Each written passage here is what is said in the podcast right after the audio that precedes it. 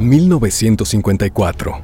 El mundo está inmerso en un nuevo conflicto llamado Guerra Fría. Las dos grandes potencias, la Unión Soviética y los Estados Unidos, intentan impulsar e imponer sus modelos políticos y económicos. La competencia entre ambas naciones genera una carrera armamentista sin precedentes. En una lucha frontal entre el capitalismo y el socialismo, las naciones se ven inmersas en conflictos políticos, económicos, sociales y militares. En este contexto, Frida Kahlo pinta su famoso cuadro El marxismo dará salud a los enfermos, como prueba fiel del debate ideológico en el que el mundo está envuelto. México resiente los efectos de la ley antimonopolio que provoca una importante fuga de capitales. La devaluación es inevitable.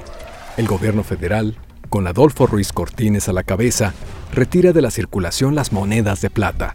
El veracruzano también ha creado el Instituto de la Vivienda, erradicado el paludismo y reformado la Constitución para permitir el voto de las mujeres. El impulso a la educación superior es evidente.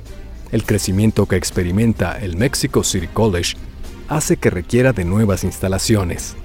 El nuevo campus se reubica en el kilómetro 16 de la carretera México-Toluca siendo un terreno de 8 hectáreas donde se construyen los inmuebles propios de una institución de educación superior, que para ese momento tiene enrolados al mayor número de estudiantes universitarios norteamericanos fuera de los Estados Unidos.